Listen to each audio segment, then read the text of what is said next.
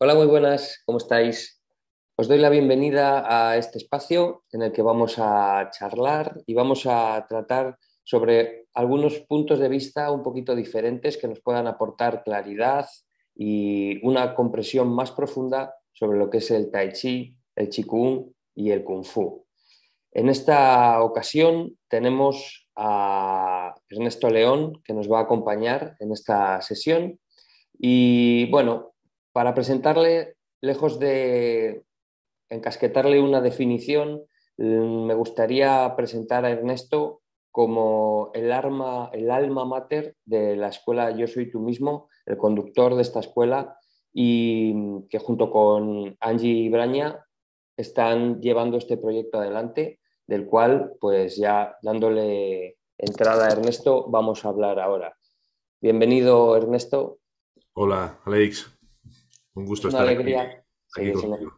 es, una, alegría tenerte aquí. Como ya hemos, hemos hecho una pequeña charla antes de empezar la entrevista y bueno, la verdad que me hace muchísima ilusión. También esta es la primera entrevista y más que entrevista me gustaría llamarlo eso, un espacio de charla para conversar y para arrojar un poquito más de luz sobre, sobre estos temas. Y bueno, para presentar un poco el espacio y de lo que vamos a hablar, pues me gustaría que nos hablaras un poco de Yo soy tú mismo. ¿Qué es, qué es hoy en día y un poco cómo surgió y cómo llegasteis a, esto? Bueno, es, eh, Yo soy tú mismo es un espacio para poder llevar a cabo eh, lo que antiguamente, como comentábamos antes en la conversación anterior, se llevaba a cabo en, a niveles eh, muy privados, ¿no? Sobre todo en la transmisión de maestro a discípulo, tanto en la India como en Tíbet, como en China, ¿no?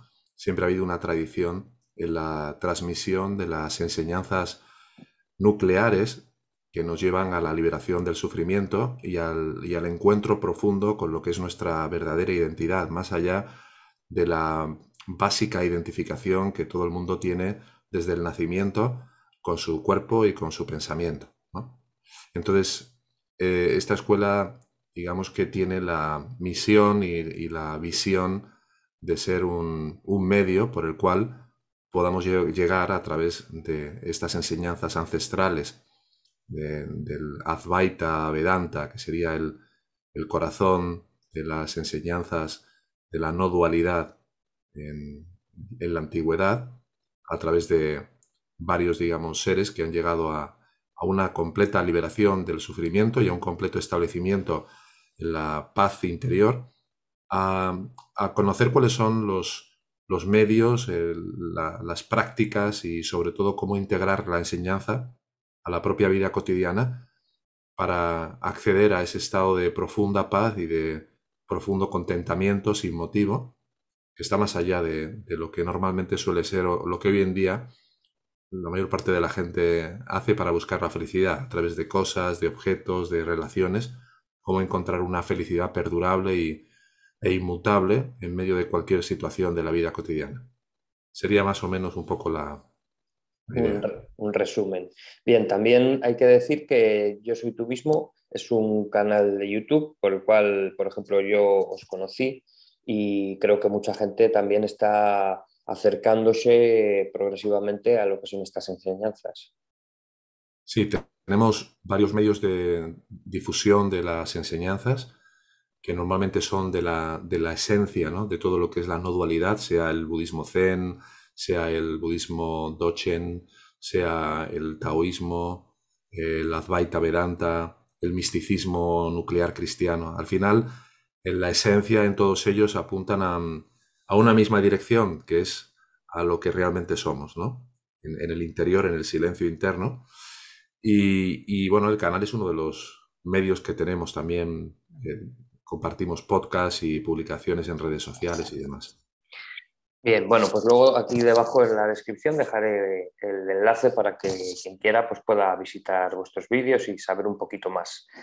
Y ahora, antes de pasar a explicar un poquito más en profundidad qué es el Advaita, que es un poco el núcleo de la charla de hoy, qué es el Advaita, qué es la no dualidad y también para, para, lo que es el trabajo nuestro en la escuela de Tai Chi, Qigong y Kung Fu, quería relacionarlo porque para mí es muy claro cómo hay muchos paralelismos o al final llega a ser la misma cosa lo que es esta, esta idea de, de la no dualidad, de quiénes somos en realidad y cómo se relaciona eso con el taoísmo, con el budismo, y con el zen, como tú has dicho, todas estas escuelas de espiritualidad, las cuales han dado forma a lo que hoy en día son las artes marciales chinas, lo que es el qigong, lo que es el kung fu y el tai chi.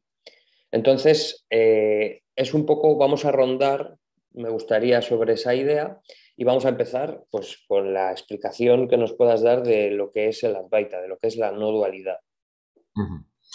Bueno, el Advaita, el, propio término Advaita significa no dos. Y, este no dos habla de lo que es la no dualidad. ¿Qué se refiere, ¿A qué se refiere esto de no dualidad? A que la percepción que todo el mundo tiene desde el nacimiento, bueno, no desde el nacimiento, cuando eres un bebé hasta determinados meses, no tienes la sensación de que hay un yo interior que está viviendo una vida, sino que hay una pura presencia. miras a un bebé de días, por ejemplo, o de pocos meses, y no tiene la idea de que yo soy una entidad independiente de la otra persona, sino que la otra persona que pueda aparecer, o un gato o un perro, es algo que aparece en mí, desde lo, con lo cual no estoy realmente separado, ¿no? De hecho, con la madre esto se vive de una manera muy intensa, ¿no? Los bebés sienten que son casi que la madre, ¿no? Cuando están eh, mamando del pecho de su madre, ¿no? Hay una fusión que ya proviene desde antes incluso, ¿no? Entonces, la, no dualidad no dos quiere decir que hay un momento en el cual em, empieza por la identificación con el cuerpo físico, el bebé empieza a tocar el cuerpo como descubriéndolo. Como algo que es aparte de sí, que aparece en él, y en la medida que se va identificando con el cuerpo, empieza a configurar una idea de sí mismo desde el punto de vista psicológico. Yo soy este cuerpo. Eso ya está desde el momento en el cual eh, aparecemos con un cuerpo, ya se ha configurado lo que se llama el Dehatma Buddhi, que es la sensación interior de que yo soy este cuerpo. Ahora, a partir de ahí, ¿qué ocurre? Que cuando se consolida esto, automáticamente le asignamos a los otros cuerpos que vemos también una identidad. Y ahí empezamos a operar en yo percibo a otro que es distinto de mí, o percibo un mundo que es diferente de mí. Hay un acto de percibir o de experimentar, y por lo tanto ya estoy en esa dualidad, yo y el otro.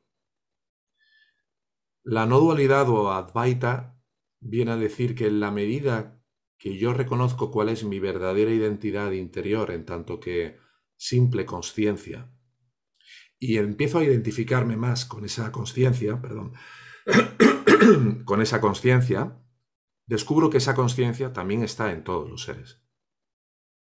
Esa energía chi, que es la conciencia en, en, acción, en movimiento, es la misma en todos los seres. No hay, tú no tienes una energía chi diferente de la que tiene eh, un amigo o tu pareja, es la misma conciencia. Entonces, cuando uno descubre que uno es esa conciencia, lo único que queda es la ilusión de la percepción que nos hace todavía percibir otros cuerpos separados de uno mismo, porque es inevitable. Mientras tu percepción principal sea la de tu cuerpo, no puedes sino ver otros cuerpos como entidades independientes de ti. Todavía estamos en la dualidad. Entonces este camino te lleva a un punto en el cual em, cada vez te vas dando más cuenta de que aunque aparentemente en tu percepción tú parezcas un cuerpo y hay otras personas que parezcan cuerpos aparte de ti, al llegar a entrar en una meditación muy profunda y sobre todo a través de la autoindagación, llegar a un reconocimiento muy, muy profundo de que la verdadera dimensión o el soporte en el que aparecen todos los cuerpos, como si fuera la pantalla de un cine, en el que aparecen todas las figuras de la película, ese soporte, esa pantalla es nuestra realidad. Y cuando la identificación con esa realidad es máxima, se produce la iluminación o la liberación.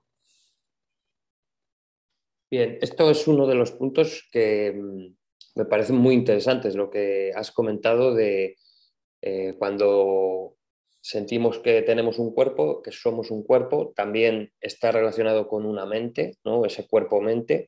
Luego hablaremos también de los cinco cuerpos, pero hay una cosa que has dicho que es muy interesante, que lo cita, bueno, que es, algo que dice Lao Tse en el Tao Te Ching. Si hay, lo voy a decir con mis palabras, si cabe un grano de arena entre el cielo y la tierra, ahí surgen, surge todo el mundo, surge el universo, ¿no? En cuanto hay una separación entre esas dos polaridades, ya existe pues todo lo que, lo que se genera, ¿no? A partir de ahí. Y hay una cosa que has dicho también en cuanto a esto del cuerpo que me parece muy interesante y es eh, cómo podemos, porque nosotros trabajamos mucho con el cuerpo, ¿no? En el tai chi estamos trabajando desde el movimiento, desde la propiocepción, desde percibir nuestro propio cuerpo, cómo se mueve, cómo se mueve la energía dentro del cuerpo, también en el chikun. Y todo este trabajo parece que va llevando poco a poco a un aquietamiento, no solo del cuerpo, sino también de la mente, y eso empieza a generar también, desde mi punto de vista, una desidentificación del cuerpo. No, tú completamente de acuerdo. Eh, decías los cinco cuerpos, y mm. realmente todos los cuerpos, que en esta enseñanza se habla de el cuerpo, porque incluye a estos cinco cuerpos, ¿no? Eh, están totalmente interconectados. El cuerpo físico con el cuerpo energético, ¿no? podría ser, digamos, la, dimensión energética ¿no? que moviliza el cuerpo. Cuando tú entras en un estado de, de aquietamiento y una serie de movimientos a través del cuerpo que están alineados con esa energía que proviene desde lo más profundo de nosotros, estás llamando a ese apaciguamiento del resto de los cuerpos. Y si tú aquietas tu mente, aquietas tu cuerpo. Tu energía se aquieta. Si tú vuelves tu intelecto un intelecto agudo y fino y preciso, estás también imbuyendo en el resto de los cuerpos esa misma quietud. Es decir, desde cualquiera de los cuerpos vas a poder ir generando un, un efecto de alineamiento, por decirlo así, entre todos ellos. Ahora, lo importante es ver que el cuerpo físico, teniendo el cuerpo físico, siempre está obedeciendo unas instrucciones que están a un nivel más profundo. Es decir, ¿qué me hace a mí empezar, por ejemplo, las prácticas del Qigong? Si no es que en el fondo estoy buscando el equilibrio. Estoy buscando un equilibrio en mi vida, estoy buscando un equilibrio en mi salud, estoy buscando un equilibrio en mis emociones, estoy buscando un equilibrio en mis relaciones. ¿Qué es lo que me ha impulsado a buscar ese equilibrio? Primero, a lo mejor, a través del cuerpo. A lo mejor esa es mi vía de entrada. Hay personas que acceden directamente a la dimensión de la meditación profunda, pero es muy importante tener en cuenta de que hay que trabajar en todos los centros. Una persona que esté solo dedicada a la meditación profunda y que no haga un mínimo ejercicio de su cuerpo, va a tener una serie de desalineamientos a nivel físico, a nivel energético, que van a interrumpir o van a dificultar su práctica. Una persona que solo esté centrada en el cuerpo y que obvie una dimensión más profunda y que no quiera ir más allá a ver cuáles son sus inclinaciones de deseos, de apegos, de miedos, de culpa, por mucho que trate de relajar el cuerpo y eso le, ayude a encontrar un cierto grado de equilibrio, ¿no?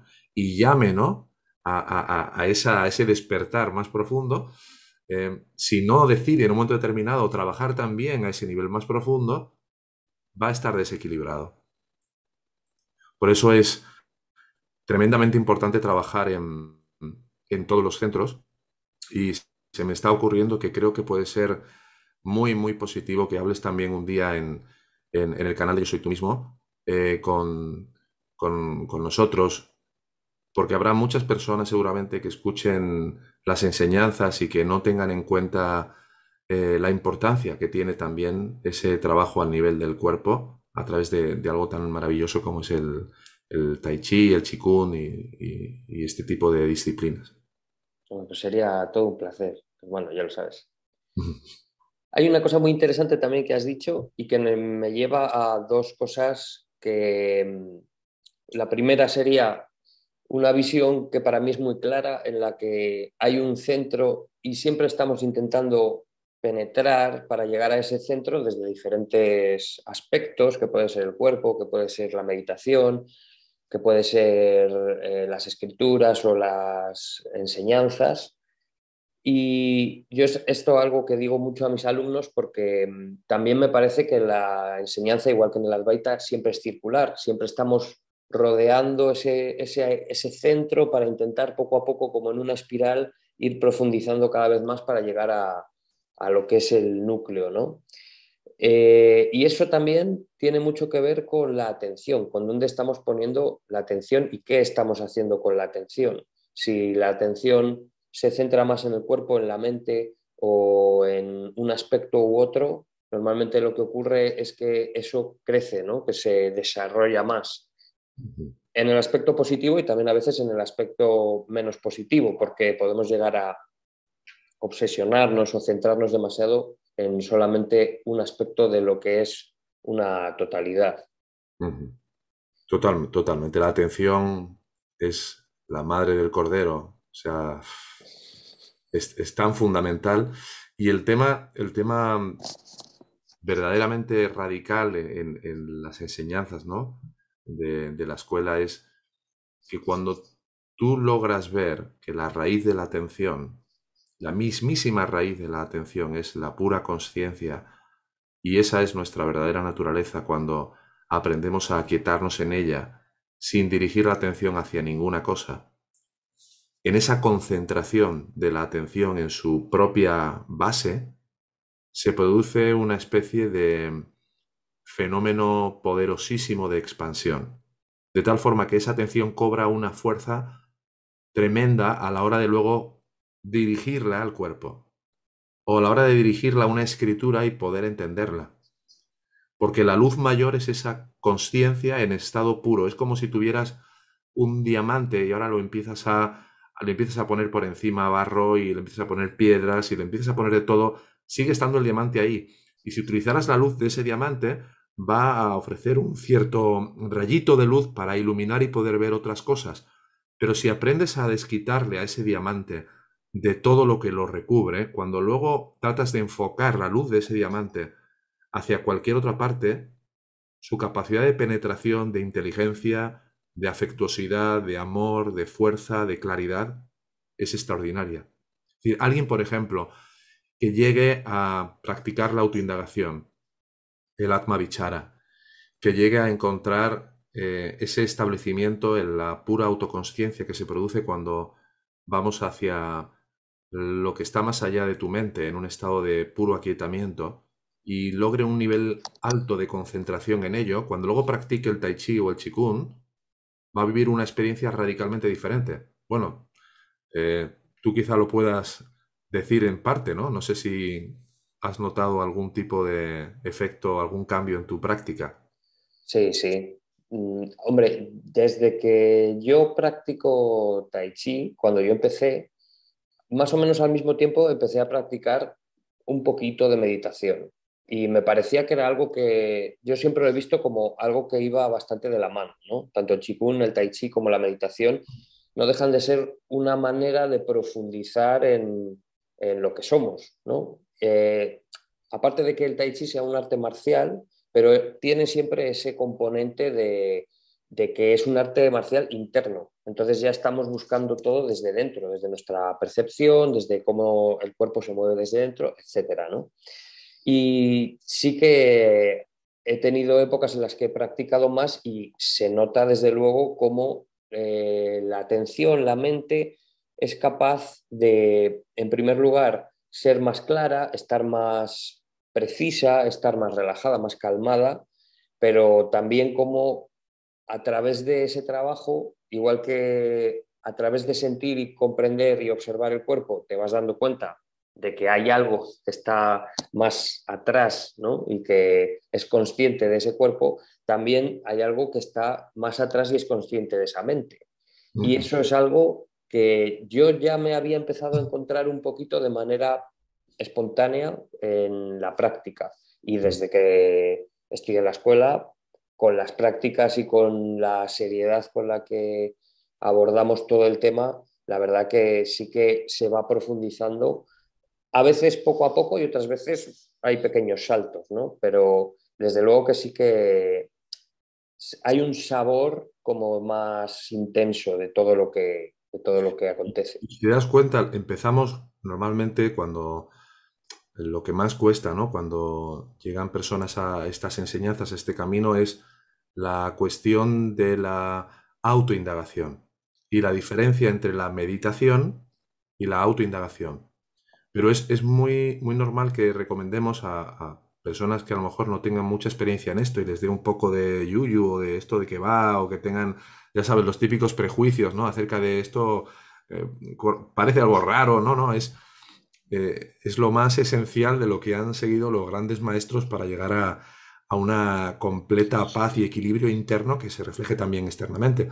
Y es que primero aprendes a encontrar esa manera de presenciar y observar lo que va surgiendo en ti, pensamientos, emociones, generando un espacio entre eso que es capaz de presenciar sin identificarse inmediatamente con los contenidos de la mente, ahí es donde la meditación suele ser primordial para ganar un, ese espacio y como un primer paso, pero cuando ya eres capaz de diferenciar internamente entre esa conciencia testigo que presencia cualquier pensamiento, cualquier emoción de sus contenidos, aprender a quietarte como esa misma atención sin observar nada, sin presenciar nada en tu interior, es lo que lleva a que ese diamante, como decía, eh, se vuelva de un brillo mm, extraordinario a la hora de cualquier tipo de aplicación en el resto de los cuerpos, ¿no? Es decir, ya sea la práctica del chikung, como a la hora, por ejemplo, yo lo he notado, ¿no? De cuando empecé hace 30 años a practicar la autoindagación a hoy, eh, mm, me acuerdo que cogía un texto de Ramana Maharshi o, de Buda, o cualquier el Sutra del Corazón o el Sutra del Diamante o, de Chuan Tse, ¿no? En el taoísmo. y yo lo leía y entendía cositas, ¿no? Pero, ¿qué es lo que te permite entender profundamente la luz de la conciencia que está detrás de los ojos, que atraviesa el cuerpo intelectual y lo impregna de una claridad, de un conocimiento que siempre proviene de esa conciencia, de esa naturaleza esencial que somos. Eso es lo que provee de una mayor claridad a la hora de interpretar una relación, por ejemplo, para no seguir eh, autocastigándote con alguien que no te valora, por decir algo. Eso es lo que te da un entendimiento a la hora de saber cuándo poner un límite. Eh, eh, todo, toda la, la fuerza de esa energía, de la conciencia, es inteligencia profunda, afectuosidad profunda, energía vital en potencia, en potencia profunda, amor profundo, sabiduría profunda, tiene todos los elementos en potencia, de tal forma que cuando luego imbuye el resto de los cuerpos, eh, el salto es exponencial en la, en la vivenciación de lo que ese cuerpo puede dar de sí, es decir, el cuerpo intelectual para comprender y llegar a un nivel de entendimiento o de eficacia a la hora de llevar a cabo un trabajo el cuerpo físico para desarrollar una disciplina como, como el chikun, con unos desbloqueos que no sabes por qué ahora se producen, estaba tratando de desbloquear al nivel del cuerpo, me di cuenta de que hay algo que manda por, por encima del cuerpo y hace que el cuerpo obedezca. ¿no? La mente siempre es la que manda sobre el cuerpo. Y la mente, que es el manas, que es el manomaya kosha, que es el cuerpo mental, está imbuido por la fuerza de la conciencia para que liberando las obstrucciones que hay en la mente, a su vez, también se liberen en el cuerpo. Las enfermedades del cuerpo. Mucha gente cree que son del cuerpo. El cuerpo es un receptor del estado de la mente. Una mente que esté completamente sana no puede tener un cuerpo insano. Claro.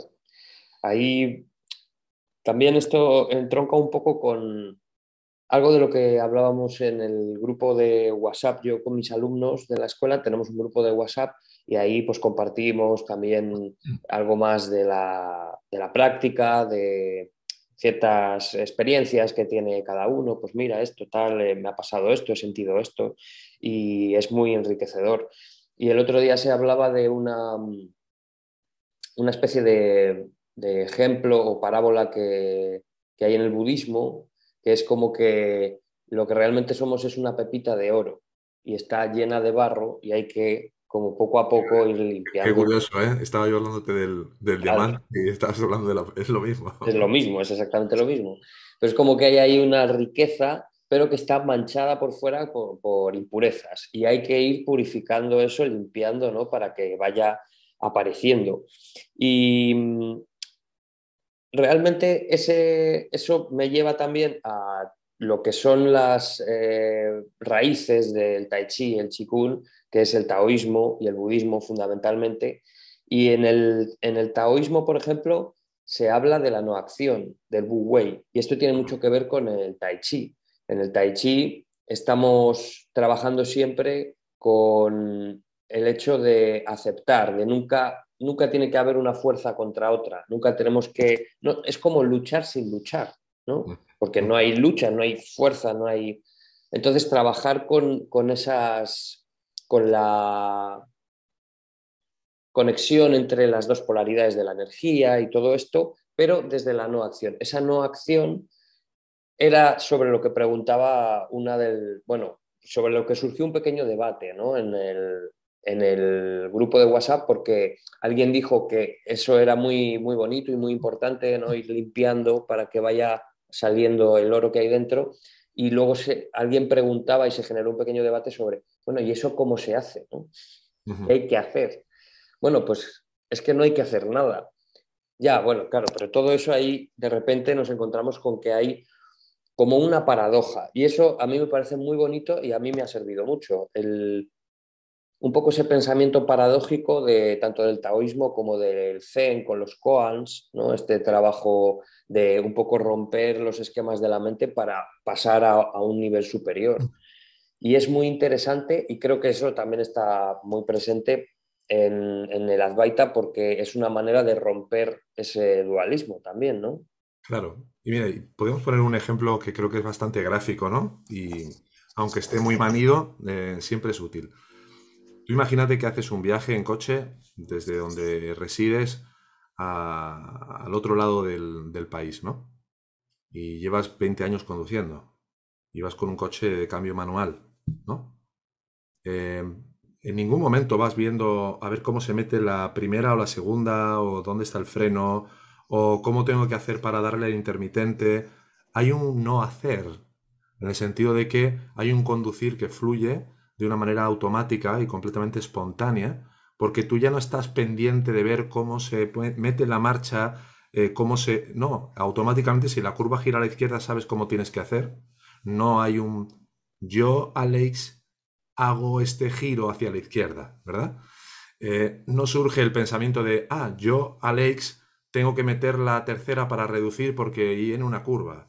No, hay un funcionamiento que se produce automáticamente y tú puedes estar en un estado de centramiento en la respiración mientras conduces y ese hacer está fluyendo. Ahora bien, cuando llegas a la academia de conducción al principio, y en este caso haciendo el paralelismo en la, propia vivencia y aprendizaje de unas enseñanzas, ¿no? Sea en la dimensión que sea, sea un nivel más interior, sea un nivel más de la energía físico o lo que sea, que al final está todo relacionado, como decíamos. Al principio hay un aparente esfuerzo que necesitas hacer.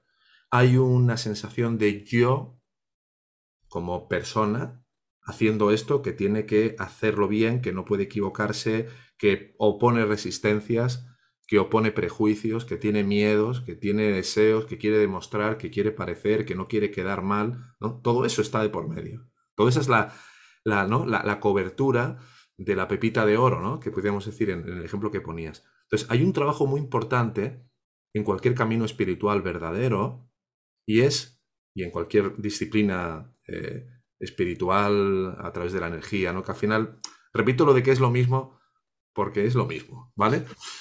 Y, y es que durante más tiempo del que muchas veces muchos quieren reconocer, hay un trabajo de deshacimiento fundamental de todas esas impurezas que tienen que ver con las obstrucciones mentales que impiden que se dé ese flow, la envidia, la avaricia, la codicia, el miedo, la inseguridad, todos esos aspectos egoicos tienen que caerse. No significa que yo no pueda acceder al centro de la pepita de oro. Si, es más, si aprendo a acceder a la fuente de energía de esa pepita de oro, mi capacidad de romper todas esas costras desde dentro va a ser infinitamente mayor que si solo estoy tratando de actuar desde fuera. Y, en estas enseñanzas lo que hacemos precisamente es eso, ver cómo trabajar desde los dos lugares, porque así la capacidad de poder demoler todas esas obstrucciones va a ser infinitamente mayor. Sí, has dicho una cosa muy bonita que yo, por ejemplo, es un proverbio chino que yo lo tengo en la cabecera de mi página web, que es la tensión es quien crees que eres y la relajación es quien realmente eres. Eso, claro, yo cuando lo leí dije, es que esto es el tai chi, ¿sabes? Porque es, como tú has dicho, dejarlo caer, ¿no? Porque si hablamos de ese wu wei, de esa no acción, de esa no acción, es un poco eso, dejar de sostener esa tensión de querer ser o querer parecer o infinitas cosas en las que se traduce. Claro, y, además algo que, me viene con lo que estás diciendo, em, que creo que es súper importante, ¿no? En cuanto a lo que decías de la relajación versus tensión. Y es que pareciera que cuando hablamos de este quitar las costras, de la ira, de la envidia, todo esto, hay una especie de lucha, de tensión con ello, ¿no? Eh, la mente trata de que se viva como una tensión y como una pugna, pero en realidad lo que, como se dice en el, en Tao Te. La fuerza de la blandura del agua erosiona cualquier roca y cualquier montaña, mientras que ninguna montaña y ninguna roca puede erosionar al agua. ¿Cuál es esa quietud del agua, esa paz del agua? La observación, la mirada desapasionada que contempla cualquier miedo, cualquier sombra interior de uno y la demole o la disuelve por la paz de no querer cambiar, de no querer destruir, de no querer tampoco alimentar eso que se presencia. O sea, la simple mirada, la simple presenciación desde esa conciencia que somos, de cualquier movimiento mental disfuncional, desequilibrado en nosotros, lo que provoca es una disolución amorosa, por decirlo así, porque si hay pugna, si yo me quiero liberar de un miedo o lo rechazo, lo que hago es fortalecerlo. Correcto. Eso es. Claro, ahí volvemos otra vez un poco a, esa, a lo que decíamos antes de las, de las contradicciones, ¿no? de, esa, de esa paradoja que está muy presente siempre. Y es que en el tai chi siempre se dice que lo blando vence a lo duro y que mm. cuanto más suave eres, porque en tai chi una de las eh, habilidades, digamos, que, se pretende ser suave, pero al mismo tiempo se es muy sólido y muy robusto. Se, gana mucha raíz al mismo tiempo que el cuerpo va siendo como cada vez más sutil y más suave, ¿no? Y todo eso viene un poco de, de esa idea central. Y además hay muchas contradicciones derivadas, por ejemplo, de esto también, de que el amor es suave, ¿verdad? Sí, porque no, porque es pacífico, porque no quiere imponer, porque no quiere agredir, pero puede ser a la vez de suave y pacífico de una fortaleza inusitada. Es decir, si tú miras un lobo, por ejemplo, el, lobo de la manada, el, jefe de la manada, y se acerca a cualquier otro animal que quiera llevarse un lobezno, una simple mirada del lobo no tiene que ir y hacer y agredir a nadie. Una simple mirada y a lo mejor una pequeña levantadita de, dientes puede ser un mensaje lo suficientemente claro para que se entienda y toda la manada entienda lo que hay que hacer y a dónde ir.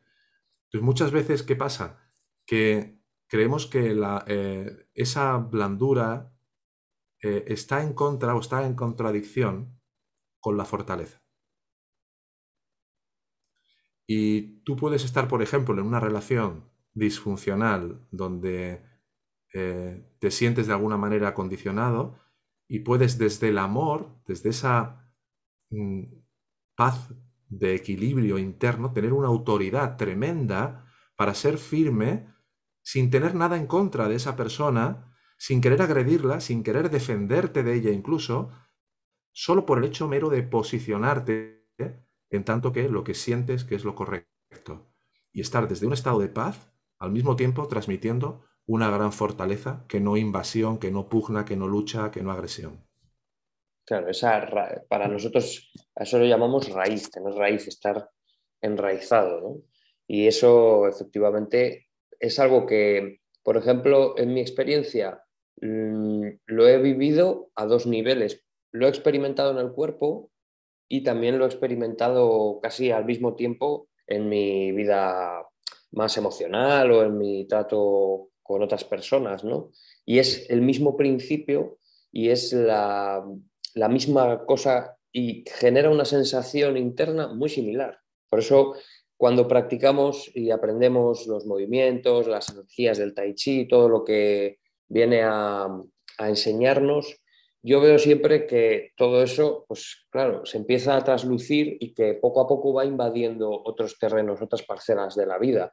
Mm. Y normalmente al principio en las personas que empiezan a hacer tai chi, si a veces entran desde ese punto de vista más espiritual o más emocional para mejorar su vida en algún aspecto, a veces se les causa un poco de, de estrés, ¿no? de ansiedad porque quieren rápidamente recibir esos beneficios y muchas veces queremos saltar por encima de lo que es el arte marcial, lo que es entender ese aspecto en el que me estoy relacionando con otro en un aparente estado de lucha o de interacción violenta, entre comillas, pero trascendiendo eso, ¿no? Y, y, muchas veces queremos saltar ese aspecto del tai chi, que en muchas escuelas ni siquiera se habla de ello y me parece que se pierde mucho porque no se quiere mirar hacia, hacia eso que es quizá conflictivo, es complicado de tratar para algunas personas,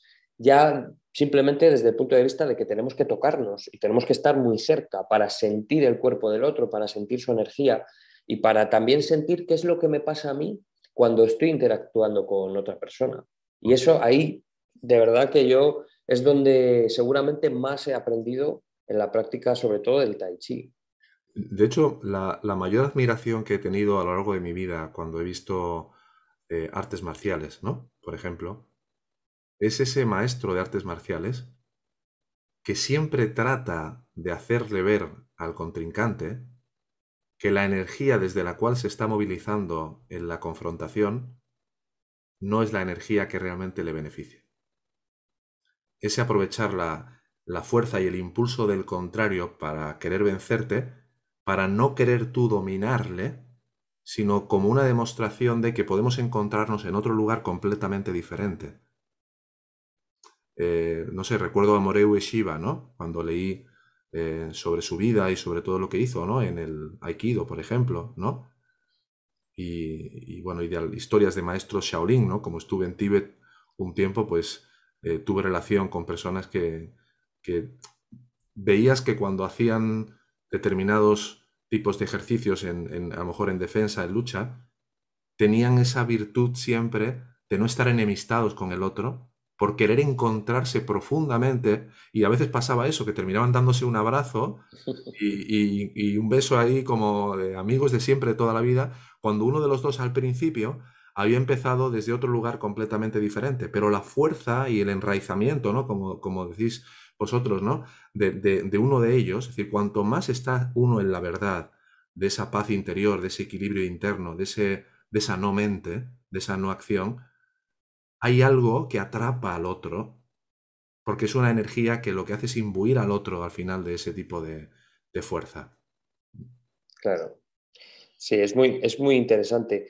Además, hablando un poco de esto, eh, bueno, el otro día en, la, última clase, creo que fue, que pusiste un, trocito de la serie de Kung Fu.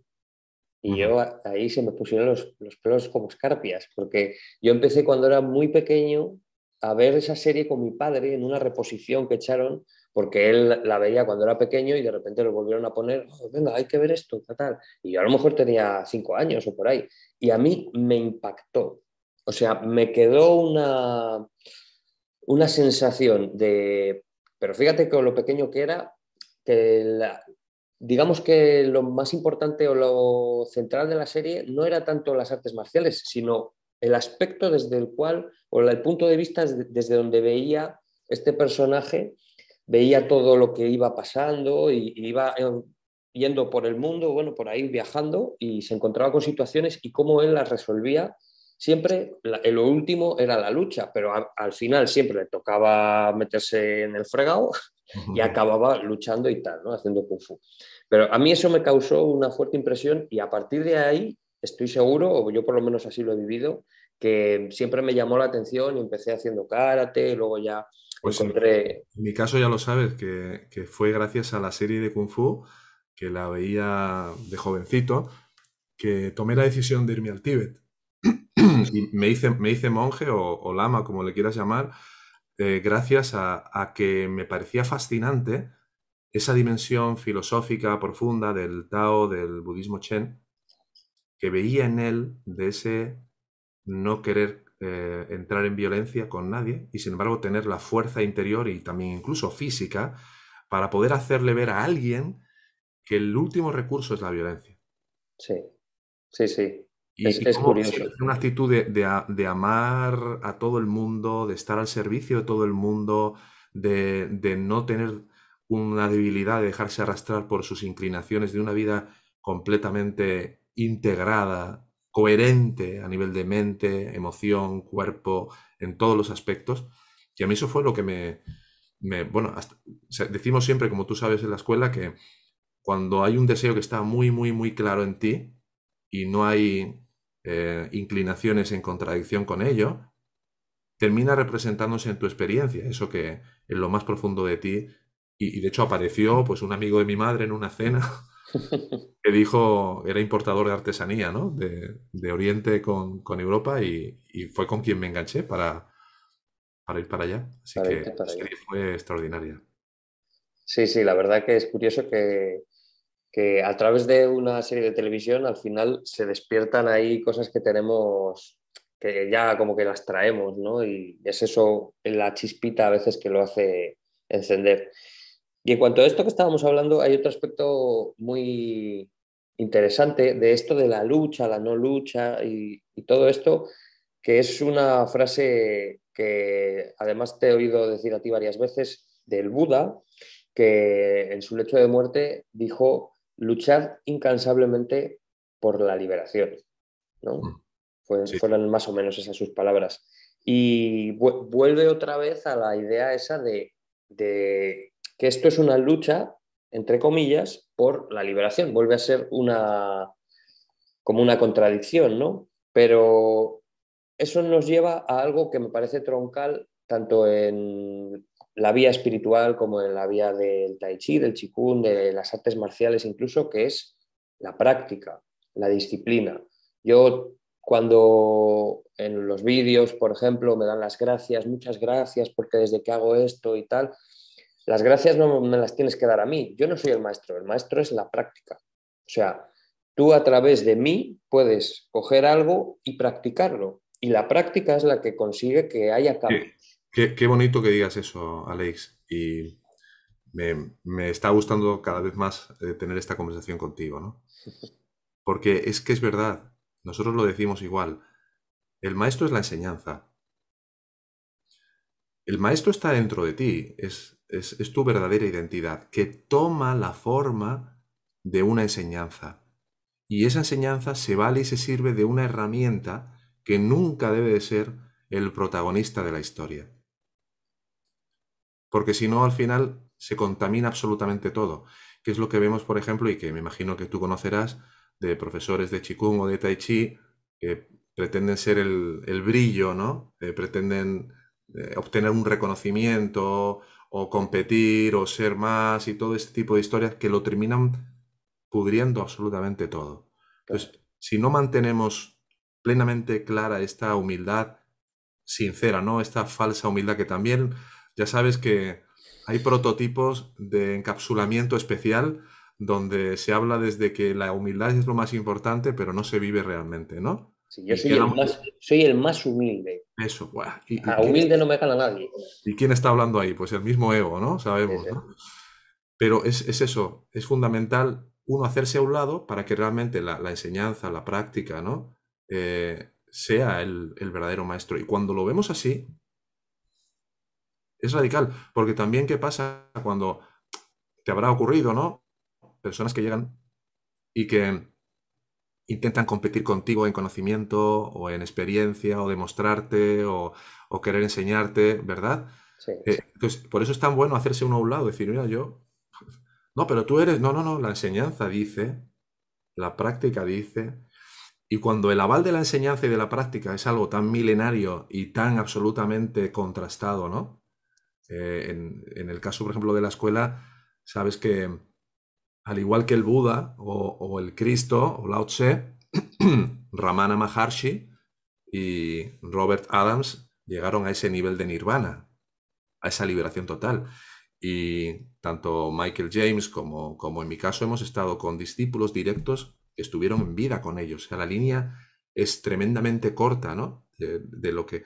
Entonces, la enseñanza se ha mantenido totalmente pura. Es, es, un, es una pepita de oro, como tú decías antes, en estado puro. El que la quiera aprovechar, la aprovecha. Y, el, y el que se quiere fijar en otras cosas, pues al final, inevitablemente se distrae, ¿no? Y se pone a, pues lo que decíamos, ¿no? Claro. Cada cual al final tiene su camino y yo también, como tú bien dices, pues tratas con mucha gente, muchos alumnos, muchas personas que nos escriben, que vienen a las clases o que están en la escuela online y tal, y ves que desde luego cada persona tiene unas circunstancias diferentes y a veces hay quien busca un poco, pues eso, eh, entrar en, discusiones, o... pero normalmente lo que ocurre es que hay un clima de de no alimentar ese tipo de, actitudes y lo que ocurre normalmente es que se deshacen o bien esas personas acaban marchándose, que supongo que en, la, Yo Soy Tú mismo pasa exactamente lo mismo. Igual. Y, pasa en, todos los ambientes. Siempre eh, cada persona tiene que pues, realizar un poco lo que tiene que realizar y mm, poco a poco, pues como también hemos hablado, nos vamos juntando. Claro, y mira, y hay mucha gente que se descarta sola, por eso hacemos, como tú bien sabes, una entrevista personal eh, con cada persona que quiere acceder a la escuela. Porque queremos asegurarnos verdaderamente que las personas que lleguen sean personas que de corazón de verdad quieran esa liberación de todos los aspectos del ego, de miedos, de apegos, que quieran encontrar de verdad esto. Y mucha gente cuando les mandas unas preguntas que enviamos antes de la entrevista, hay gente que ya se descarta ahí porque interpreta a lo mejor, que preguntamos porque queremos saber algo de él o, porque siente que va a tener que decir algo que no, va, no ofrece. O sea, hay un filtro que funciona de manera perfecta y las personas que acceden a la escuela acceden porque de corazón de verdad han llegado a un punto en el cual quieren, quieren de corazón entrar en esa paz más profundamente o, o, que haya un cambio profundo en sus relaciones, en su vida. Sí. Yo tengo también por mi entusiasmo y por, lo que me gusta eh, el tai chi, por lo que me gusta lo que hago, eh, cierta tendencia a recomendárselo efusivamente a todo el mundo y decir, hombre, es que tú, porque te dicen, es que yo tengo mucha ansiedad. Pues hombre, haz tai chi, haz. Yo es que tengo, que me duele la rodilla. Hombre, pues claro, para todo, vale para todo. Entonces yo a todo el mundo se lo, recomiendo. Nosotros también hacemos, ya sabes, todos los vídeos que hay en el canal, las aulas abiertas, hay espacios para que... Pero a la hora, digamos, de un compromiso de verdad, lo que hemos aprendido eh, es que la persona que realmente se quiera comprometer de verdad, te lo tiene que decir a la cara. ¿Eh? Si alguien viene a estar... Si no, oye, ¿qué vienes? ¿De turismo? O, vienes porque realmente esto quieras de verdad hacerlo bien. Porque si lo que quieres es investigar y ver de qué va, pues mira, aquí tienes esta, este material y este y este, ¿no? Sí. Pero cuando alguien se compromete, la diferencia para esa persona es radical. Ahí, entonces sí que hay un cambio profundo en su experiencia. Claro, sí, yo te lo, te lo decía eso porque esa efusividad, claro, muchas veces te encuentras con que las personas te dicen no, no, no, uy, yo es que no, es que eso es muy lento, no, yo es que necesito hacer más cardio, no, yo es que no puedo porque me duele no sé qué.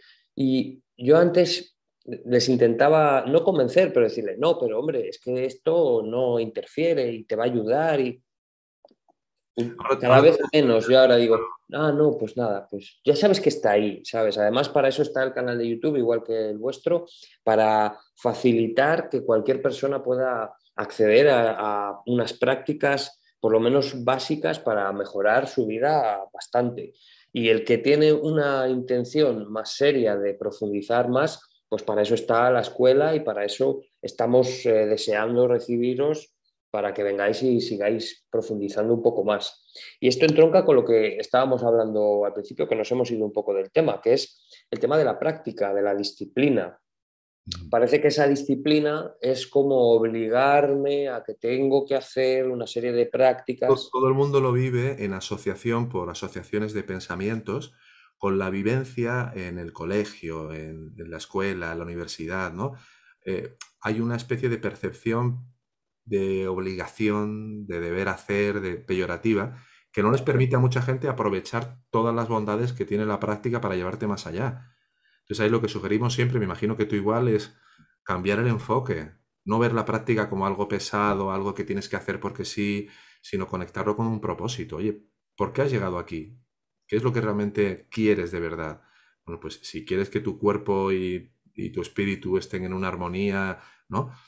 tienes que hacer una serie de prácticas. No, no puedes sin practicar, por muchos libros que te leas sobre budismo, si, no te sientas y, no aquietas tu mente y no eres capaz de salir de esa, de esa gran pugna, un poco lo que decías antes, la, la gran batalla campal que se está librando en la mente de, de todas las personas, es esa pugna entre tus inclinaciones a ir hacia afuera, a pegarte a objetos, a buscar la felicidad a través de las cosas, de las personas, de las situaciones, o encontrar la felicidad y la paz en esa energía fundamental que realmente somos.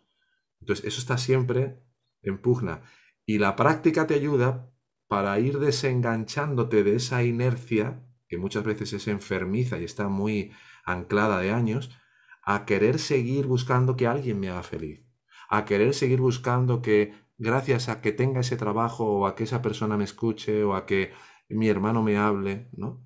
Y empezar a encontrar la satisfacción en lo que realmente somos y luego extender eso hacia los demás, no ir en plan mendigo, ¿no? A mendigar atención, a mendigar que los demás te atiendan, a que los demás te quieran. Claro. Claro, eso realmente para mí el punto, y es lo que le digo a mis alumnos, es hasta qué punto tú te comprometes o sea, yo siempre les recomiendo que todos los días hagan una práctica, todos los días. ¿Cinco minutos? Pues cinco minutos.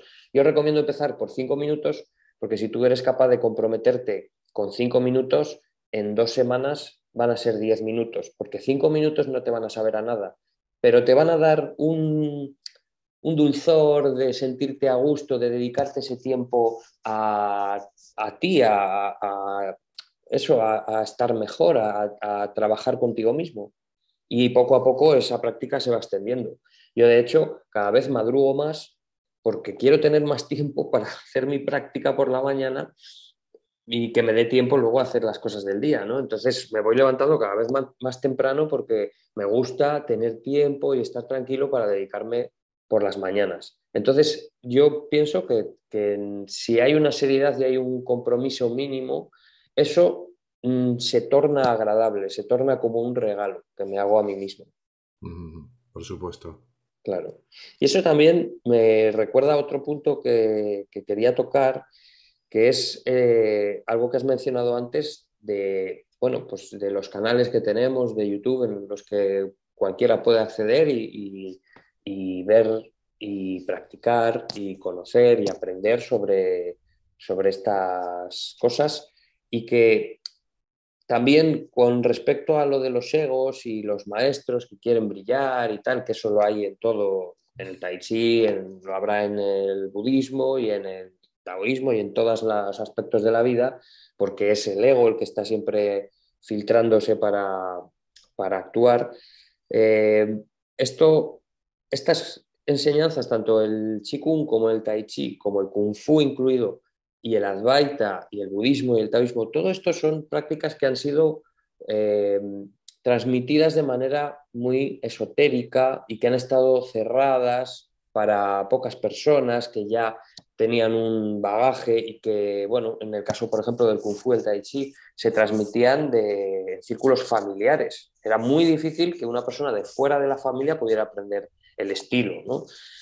Y afortunadamente, desde hace, yo diría que unos 50 años aproximadamente, poco a poco, sobre todo en el caso del tai chi y del qigong, se ha ido abriendo la puerta para que se vayan filtrando esos conocimientos, todavía con muchas reservas, pero hay algunos profesores, quizá los menos, por desgracia, que pueden o que quieren ir enseñando eso de una manera abierta.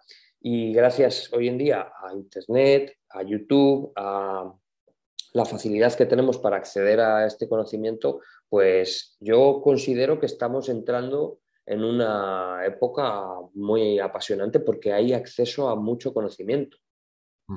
Totalmente. Sin, sin, estos medios sería muy difícil para mucha gente que a lo mejor viva en un entorno, en una zona donde no haya nadie que hable, bueno, nosotros lo vemos a menudo, personas de repente que te escriben de, bueno, te pasará igual, de Guatemala, de, no sé qué dónde, en el sitio más, es que gracias a vuestros vídeos y a, a estas enseñanzas me ha cambiado la vida para siempre. Ahora, mm, o mi madre se suicidó y, yo iba me habría visto en lo más profundo de un hoyo y gracias a esta enseñanza he podido salir. O sea, dices, pues esa persona que vive en la jungla, a lo mejor en la selva, perdido en no sé dónde, que, haya este, estos medios, pues es un, es un regalo para quien lo sepa aprovechar, ¿no? Y para quien tenga esa inclinación, ¿no? Claro.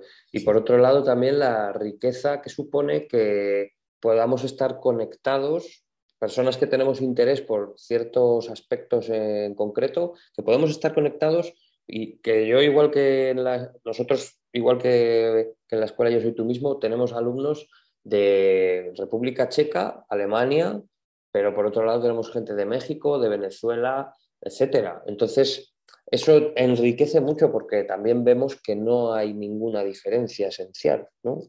Totalmente, totalmente. Y pese a que parezca que, sobre todo en el caso nuestro del Tai Chi, que son...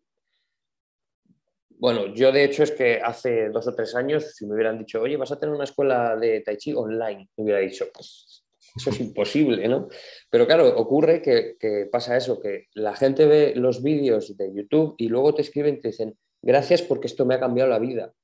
Y dices, bueno, pues... pues y, te piden una, guía más, más personalizada, que un poco lo que nos pasó a nosotros. Subíamos una serie de vídeos y nos empezaron a escribir, oye, ¿y podrías explicar cómo funciona esto? ¿Y podrías enseñarnos cómo se hace una práctica para trascender el apego a, relaciones tóxicas? Y, y, bueno, de forma natural la, escuela surgió así, ¿eh? Surgió, claro. igual que en tu caso, ¿no? Sí, sí, sí, fue de, la misma manera. Porque hay interés y, creo que, desde luego que la transmisión en persona siempre es mucho mejor, es diferente, tiene otros matices y es mucho más rica.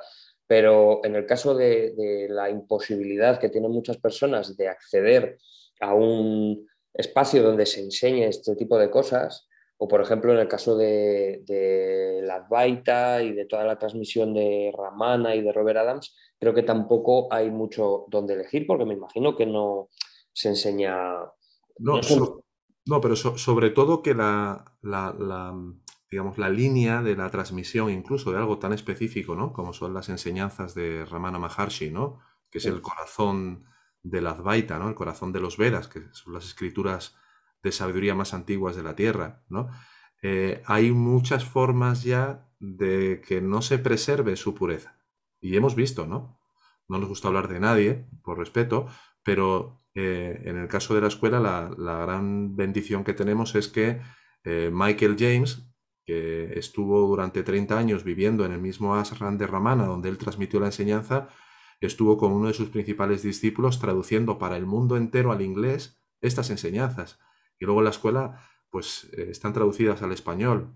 Eh, quiero decir que, el, que se preserve, y bueno, tú lo sabrás, eh, si miras la instrucción mejor que hay de, cómo llevar a cabo los movimientos en el Qigong, en el Tai Chi, ¿no? Ah, y si se ha preservado la, instrucción más pura, no es lo mismo que alguien que luego lo toma, le da una vuelta y lo convierte en Thai Boxing o lo convierte en cualquier otra cosa, ¿no? Sí. Es muy importante que se preserve esa, esa pureza del, del mensaje. Y te iba a decir algo un poco de lo que estabas diciendo, Que, por ejemplo, en, el caso vuestro, yo sí veo que la presencialidad marca a lo mejor un plus, ¿no? O estás allí, corriges el movimiento de la persona físicamente y, ¿no? Detalles de estos. En nuestro caso, aunque los retiros que hemos hecho y los encuentros que hemos hecho, la experiencia ha sido tremenda para las personas que lo han vivido, sobre todo por la confraternización y por la hermandad, ¿no? De estar juntos en ese mismo propósito. Como es un trabajo que no implica la parte, digamos, corporal, sino que es más a nivel interior, pues da igual que estemos así. Parece que estamos en, tu salón los dos ahora, ¿verdad? Sí, claro.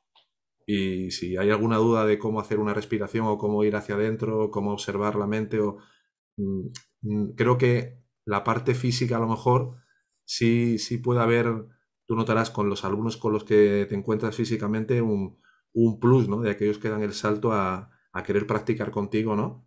como un plus también, ¿no?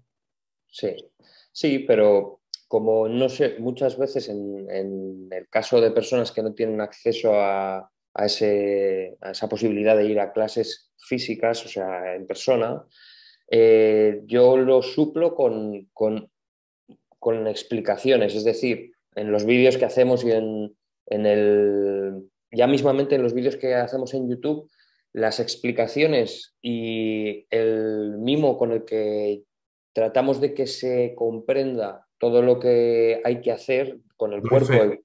Doy fe de ello. ¿Te acuerdas que te dije el otro día en, la clase que, te había conocido y no, te reconocí cuando, cuando llegaste a, la escuela, no te reconocí que eras tú? Luego dije, digo, wow, pero si fue el único vídeo de Tai Chi, de Qigong, en el que realmente me paré y, aprendí aquel movimiento, aquel ejercicio. Porque me, llegó mucho tu, tu, sencillez, me llegó mucho tu sencillez y, ese mimo que estás diciendo para querer hacerlo fácil y entendible y repetirlo y... Claro, porque yo cuando he estado aprendiendo, y sigo aprendiendo, pero en los primeros años en los que tú estás con, muy emocionado porque quieres aprender y quieres eh, repetir y practicar lo que has aprendido en clase y tal, a veces pues vas a YouTube y, buscas un vídeo, ¿no? A ver este movimiento, a ver. Y yo me encontraba con que había personas que hacían vídeos en los que salían haciendo los movimientos de una manera que me parecía bastante aceptada y bastante buena, pero no los explicaban. Y había otra, otros vídeos, otro tipo de vídeos que eran los que explicaban, pero no tenían calidad suficiente como para que lo pudieras seguir o tal, ¿no? Entonces yo, yo quería también rellenar un poco ese espacio, porque entiendo que hay muchas personas que quieren practicar, que quieren aprender, que quieren entender, y o bien no se les explica porque, por lo que hemos dicho, porque hay muchos maestros que no quieren explicar, que no quieren enseñar, que enseñan solamente un pequeño porcentaje de lo que ellos saben. Y por otro lado, porque me parecía bonito también eso, que tú puedas acceder fácilmente a un conocimiento que es tan bueno, o sea, que no debería estar escondido ni debería ponérsele barreras jamás, porque eso debería ser fácil de compartir y de encontrar para todo el mundo. Y aunque sí que hay una cierta barrera en cuanto a la distancia, ¿no? Desde luego que las clases presenciales y cuando hago cursos o talleres, la experiencia, pues claro, es muy diferente. Pero si de todo el, digamos, cuerpo de conocimiento que nos puede ofrecer el Tai Chi, el Chikun, podemos aprovechar el 20% y yo le puedo ofrecer ese 20% a personas que estén interesadas, para mí ya, vamos, me doy por satisfecho. Porque además luego siempre, yo siempre estoy abierto igual que vosotros en la escuela, a que las, personas me escriban, siempre trato de leer y contestar todos los comentarios, todos los correos que me mandan, porque para mí es un placer poder no solamente contestar y ayudar a las personas que, lo necesitan, sino que yo me nutro mucho también de lo que, de sus experiencias, de sus comentarios. Absolutamente. ¿eh? A veces eh, yo creo que los estudiantes de, la, de tu escuela, ¿no? de la mía, ¿no? creen que ellos son los que aprenden más pero no es así. no. es así. Es verdad que yo, yo lo agradezco muchísimo y siempre les doy las gracias porque cuanto más preguntan, además yo soy muy pesado, oye, preguntad cualquier duda que tengáis, preguntadla. También por, ese pequeño escalón que hay ¿no? del tema online. Porque en cualquier momento te surge una pregunta y a lo mejor piensas que es una tontería, pero esa pregunta hace que surja otra pregunta y que esa respuesta responda a otras preguntas que podían estar en el aire. Luego eso nos da a nosotros también una mm, interpretación para decir, bueno, esto parece que es importante y que no se está comprendiendo tan fácilmente. En fin, bueno, pues que es muy bonito y se disfruta muchísimo. Totalmente, totalmente.